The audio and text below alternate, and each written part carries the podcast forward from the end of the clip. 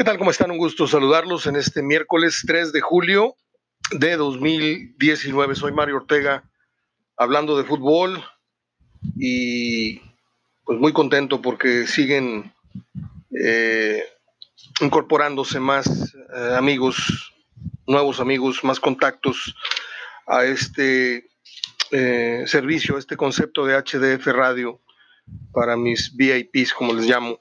Un día como hoy nació Paco Stanley, que muriera un 7 de junio asesinado en el Charco de las Ranas, en la Ciudad de México, un restaurante, una taquería muy famosa y más famosa después de ello. Él nació en 1942, un día como hoy. Eh, yo tengo dos versiones de Paco Stanley, como, como con Maradona, ¿no? O sea, Maradona lo admiras por lo que hizo y luego lo, lo detestas por todo lo que, lo que fue fuera de la cancha o durante eh, el consumo este de las drogas y todavía peor cuando en pésimo estado de salud se ponía a decir estupidez y media en ruedas de prensa. Paco Stanley lo mismo, era una persona muy déspota en la vida real, era una persona eh, del cual se, se, platican cosas. Yo les puedo decir que de buena fuente tengo amigos que trabajaron allá en aquella empresa, que lo trataron, que lo veían a distancia y, que ya desde muy temprana hora este, se hablaban cosas muy, muy, muy fuertes. Y de la versión de Mario Besares, no tenga usted la menor duda.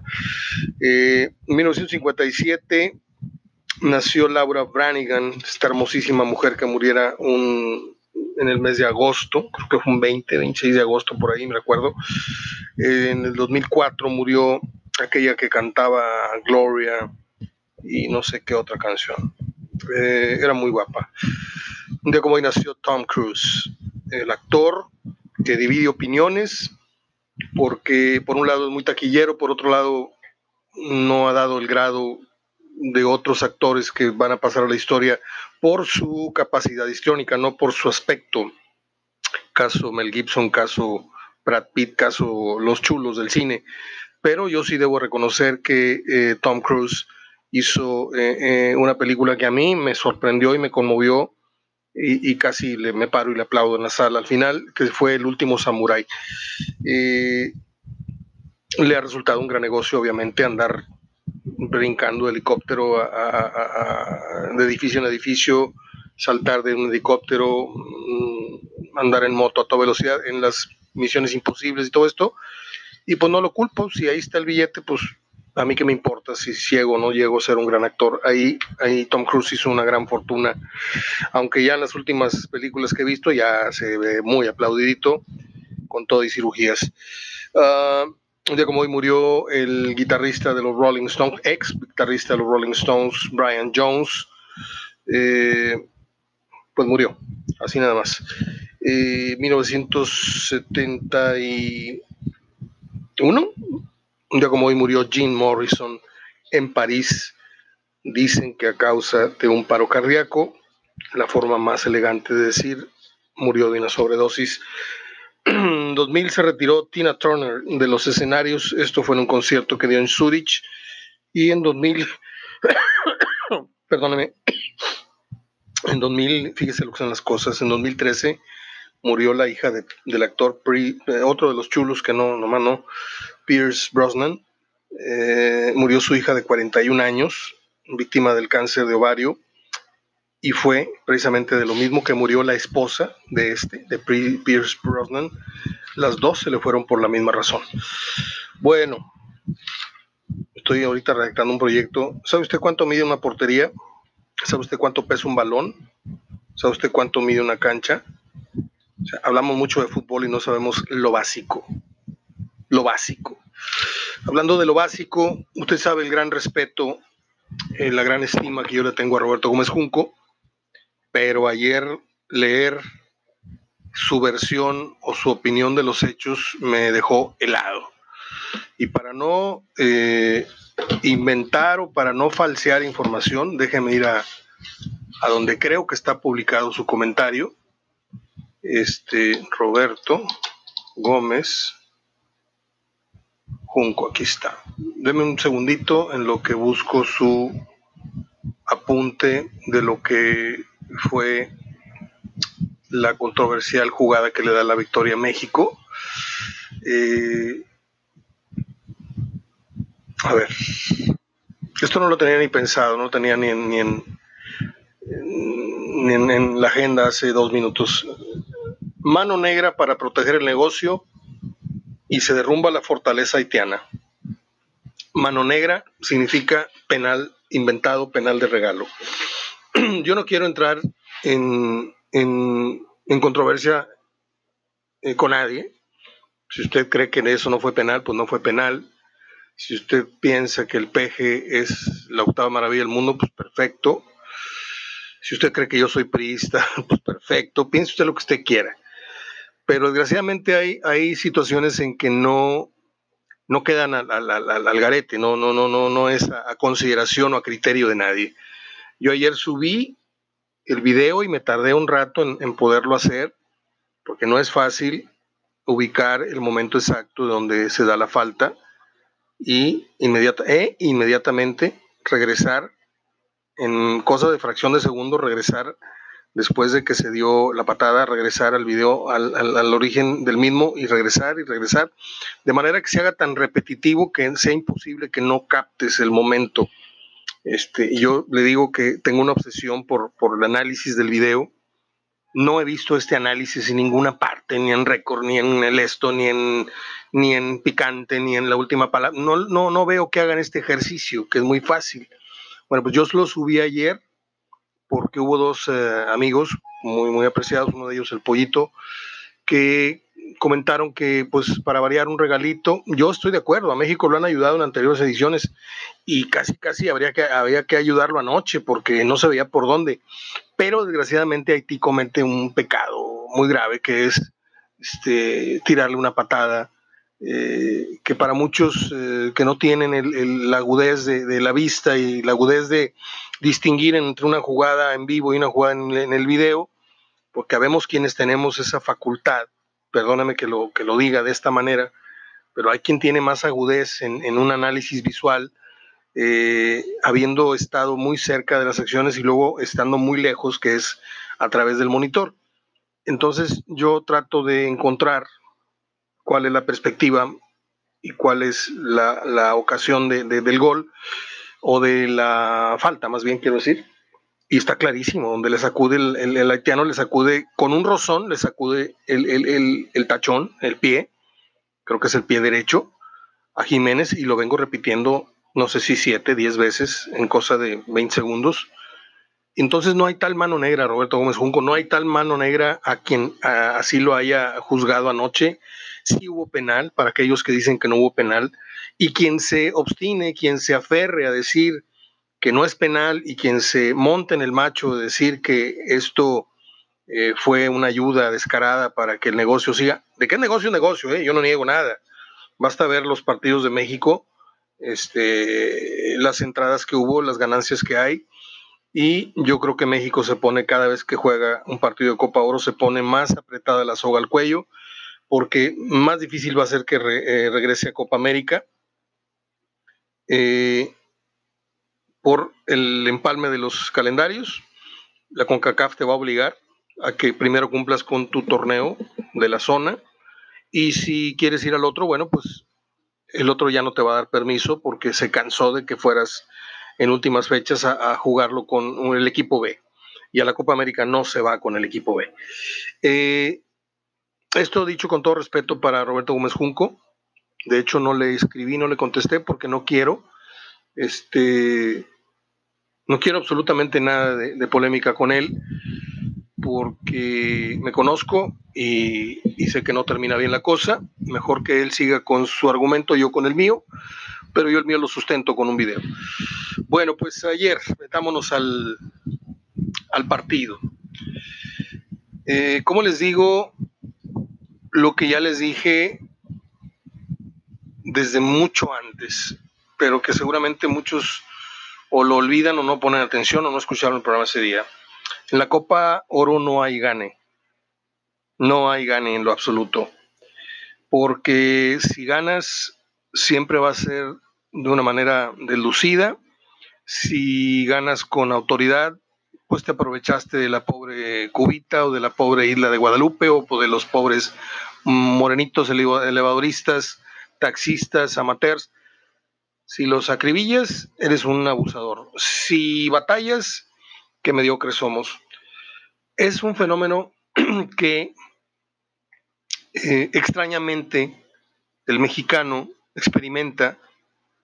Yo no sé si, yo, yo quisiera, tengo años estudiando este fenómeno y se lo digo aunque suene muy rimomante, tengo años reflexionando en esto que pasa para que no suene tan mamilas. Y yo creo que esto es inherente del, del, mexicano, del deportista mexicano o del futbolista mexicano, y no sé si trasladarlo, porque no puedo encontrar ejemplos de esto que le pasa a México contra equipos chicos, porque sin querer ser petulante en la definición, son equipos más chicos que nosotros futbolísticamente, territorialmente, económicamente, culturalmente, históricamente y todos los mentes que usted quiera mm, agregarle. Bueno, pues Uruguay es más chico que México, pero tiene mejores futbolistas. Ahí no me meto. Estoy hablando de los caribeños. Para aquellos que me podrían soltar ese, ese buscapiés, me les adelanto. Ahí no estoy hablando de, Uruguay, no estoy hablando de cualquier país que sea más chico que México y que por obviedad tenemos que ganarles de todas, todas. No, estoy hablando de nada más los isleños, estos caribeños. Ocurre este fenómeno en donde el mexicano se, no sé si la palabra es subleva, se, se, supera, se, se inspira de una manera, se motiva, en la que hemos visto partidos memorables, aunque los hayamos perdido en el último momento, llevamos un día Brasil 2-0 y salieron al segundo tiempo y nos metieron 3, creo que fue en Miami, no me acuerdo en qué, Copa Oro, Copa América fue. Este, Luis Hernández metió un golazo al ángulo y Romario también. Y los hemos tenido así en un puño, varias veces. Y esto no es nuevo, ya lo he platicado. Alemania en el Mundial del, 98, yo me quedé llorando. Después de que se vació el estadio, nos quedamos ahí varios mexicanos ¿Cómo fue posible que Bierhoff, nos vacunara con el palo, eh, al palo de, Jorge Campos, al palo izquierdo, al ángulo, sobre la marca de Raúl Rodrigo Lara? Pero antes que eso, Luis Hernández, que había sido, junto con el Cabrito Arellano, dos, eh, Arellano un revulsivo importantísimo, como lo fue en, ese mundial. De hecho, lo empezó siendo desde Corea, el partido que ganamos 3-1 en Lyon. Eh, pero ya los habíamos perdonado y habías perdonado en otras, perdóname, en, el Mundial México 86 ya habíamos perdonado a Alemania. Entonces, pasa que contra los grandotes damos buenos momentos, buenos partidos y a veces buenos e inolvidables recuerdos, como la victoria esta ante Alemania recientemente en el Mundial ruso. Pero nos vamos hasta el otro extremo. México, cuando tiene enfrente a rivales pequeñitos, ¿sí? Pues nosotros misteriosamente bajamos nuestra estatura futbolística y jugamos a los cocos y jugamos a las patadas y jugamos al ping pong en media cancha y jugamos a despejar en lugar de tirar a gol y jugamos a hacer una de más y jugamos a, a tirar un centro pasado cuando está solo el delantero y jugamos a la mediocridad que tenemos enfrente nos mimetizamos. ¿Sí? ¿Cómo se llama este fenómeno? ¿A qué se debe? No lo sé. No lo sé. Lo que sí sé es que esta película ya la vi como unas 10 veces. O no sé cuántas Copas Oro he tenido que ver por obligación. Y salvo en una o dos, México ha jugado infame todas las Copas Oro. Las ha ganado, las ha perdido, avanzado con el hocico sangrando, lo que usted me diga. Pero todas han tenido, casi todas, el 80-90%, han tenido la constante de que si ganan, nadie aplaude, como dijo el otro, y si pierden, ahí sí nos vamos todos a la yugular. Yo creo que el Tata Martino está empezando a, a pagar el piso después de un arranque muy, este, muy afortunado, la suerte del principiante, eh, el engente de los jugadores, que al principio pues todos anduvieron derechitos con él, a lo mejor ya le agarraron el modo, eh, las lesiones, las ausencias, los divos, todo esto se mete a una licuadora y sale esta selección que para mí, yo no quiero exagerar, aunque a veces caigo en exageraciones sin querer, pero trato de corregir. Yo no quiero exagerar si les digo que la mitad de esta selección no me gusta. Hay futbolistas que a mí no me terminan de llenar. No me gusta el defensa de Tigres, ¿sí? No me gusta el Piojo, este muchacho delantero, y varios, otros varios. Eh, desgraciadamente, si no se van a incorporar los... Eh, y no estoy pidiendo chicharitos, ¿eh? yo creo que el chicharo ya debe de salir, pero Herrera no, Vela no. O sea, estamos hablando de jugadores que se pueden rescatar con una buena dirección técnica, con un buen consejo, pero si ya te peleaste con el técnico o le o fuiste grosero con tu, entrenador, pues es muy difícil que el entrenador vaya y te ruegue siendo el Tata Martino. Ahora, Martino conoce muy bien el fútbol de Estados Unidos porque lo dirigió. Eh, este muchacho Antuna es un gran mérito que lo haya llamado. Eh, Antuna está luciendo porque está jugando Copa Oro no sé cómo le estuviera yendo si estuviera jugando México Copa América y, tuviéramos Antuna delantero. No sé si ya se hubiera eh, rajado. No sé si ya hubiera metido un gol nada más de los cuatro que lleva. No sé si ya hubiera desbordado cero, una, dos o tres veces a su marcador. Son sinodales muy diferentes, ¿eh? Nada más que aquí el juicio, la, gente que da y quita en, el comentario eh, a nivel nacional, son los que prenden la mecha, son los que inflan el globo, son los que ponchan el globo, son los que agarran patadas en el piso a los mismos que ellos encumbraron. Yo lo dije el otro día en radio, tenemos dos días fuera del aire, por cierto, en Houston, por una cuestión técnica. Mañana me, informan que mañana estamos de regreso. No vayan a pensar que se cayó el programa. Incluso me hablan de un probable eh, cambio de horario a la una de la tarde. Eh, hay varios jugadores. Yo sé que este es un proceso de cambio, de transición, pero no puede ser tan, tan abrupto. No puede ser tan violento esto. De, de tener seis, ocho jugadores base, a de pronto deshacerte de seis, siete jugadores base y empezar a jugar con elementos que todavía ni siquiera sabes si dieron el grado como futbolistas profesionales, porque el piojo este de Cruz Azul, me disculpan, será un buen jugador en Cruz Azul, pero esto es como, como cursar una materia en primera secundaria y luego irte a cursar química en preparatoria. Son niveles muy diferentes de conocimiento, de temple y etcétera. La selección es otra cosa y yo creo que pues están y siguen por los siglos de los siglos abaratando los lugares. Pero si no hay más, pues se tuvo que armar una, selección entre refuerzos, entre emergentes porque entraron por lesionados, entre emergentes que entraron por los vivos que no quisieron venir. Y yo entiendo perfectamente al Tata Martino, ¿eh? Y lo entendería más aún si un día dice, señores, ahí nos vemos. Yo no pretendo quemarme a nivel mundial con esta selección y con esta, este atajo de irresponsables, este atajo de, futbolistas que no, eh, pues que no le tienen un, orgullo, un honor a la, camiseta.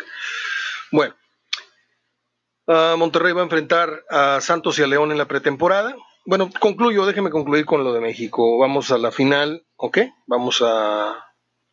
Sí, ¿no? Ya, ya estamos en la final. Eh, hoy se juega el Jamaica Estados Unidos. Para mí no sería ninguna eh, sorpresa si gana Jamaica, que en los últimos dos torneos se ha colado hasta esta instancia y hasta la final incluso. Eh, Jamaica de los eh, antillanos es, el, más avanzado que yo veo. Ahí sí, aguas. Qué bueno que no le tocó a México Jamaica, porque no, no la hubiera visto yo muy clara. Estados Unidos debe ser el favorito, pero me encantaría que fuera Jamaica. Sobremanera. Primero porque ya está muy choteado el México-Estados Unidos. Segundo porque no creo que ganarle a Estados Unidos confirme nada en estos momentos. Seguimos siendo el gigante. Nada.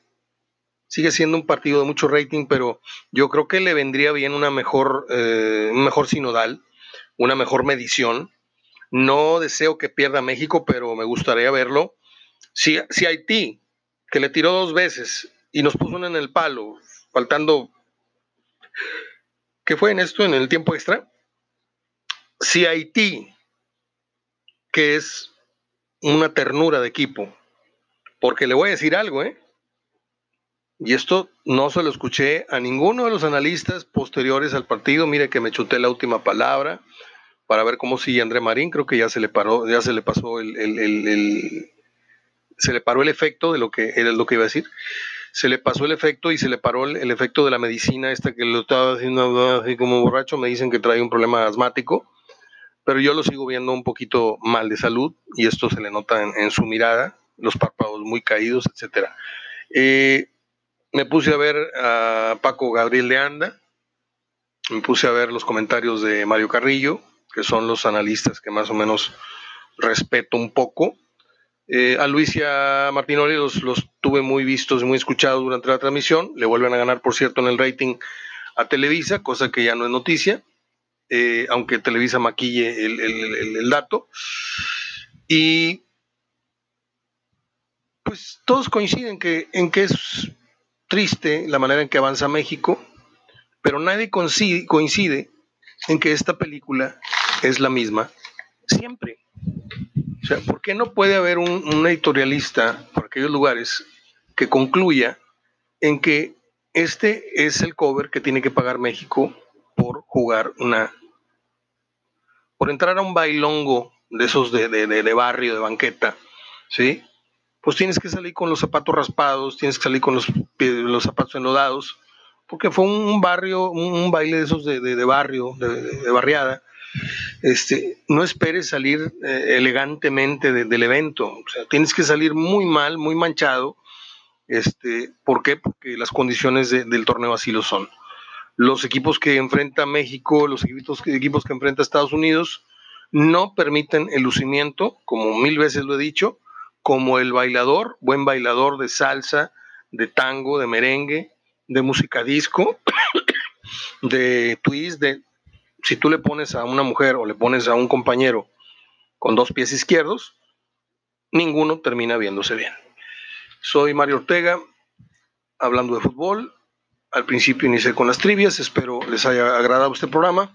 Yo eh, le quiero dar las gracias a Carlos Ruiz, a Antonio Hernández, a Javier Acosta, a Javier Jefe, así no me lo voy a dejar, a Daniel Mora hasta Cozumel. Muchas gracias Daniel por tu apoyo.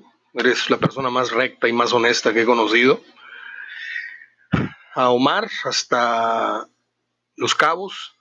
A mi brother Rick, que ya no supe cómo seguiste, ya no me contaste cómo fue tu operación del hombro a mi gran amigo César Alex, que si se hubiera dedicado a esto del periodismo, le hubiera puesto una recia a más de, a más de cinco que conozco, es muy buen comentarista.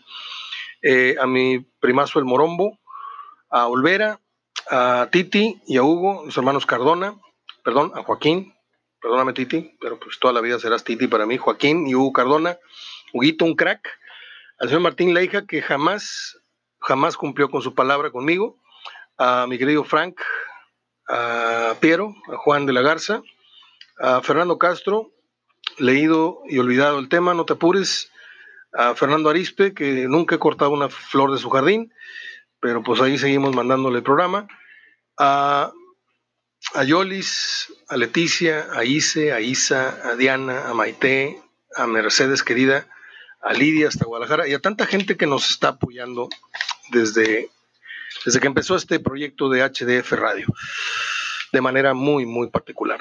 A ellos el agradecimiento. Abrazo de gol hasta mañana y vamos a ver qué trae Jamaica. Yo cruzo los dedos para que gane Jamaica hoy. Me encantaría ver Jamaica-México en la final. Hasta mañana. Ah, y por supuesto, este, por ahí juega el América con River Plate o el América con Boca Juniors, perdón, va con los dos, pero no sé con cuál primero, creo que con, va con Boca. Este, así es de que hay fútbol, eh, hay pretexto bueno para quedarse frente al televisor más tarde. Hasta entonces, hasta mañana.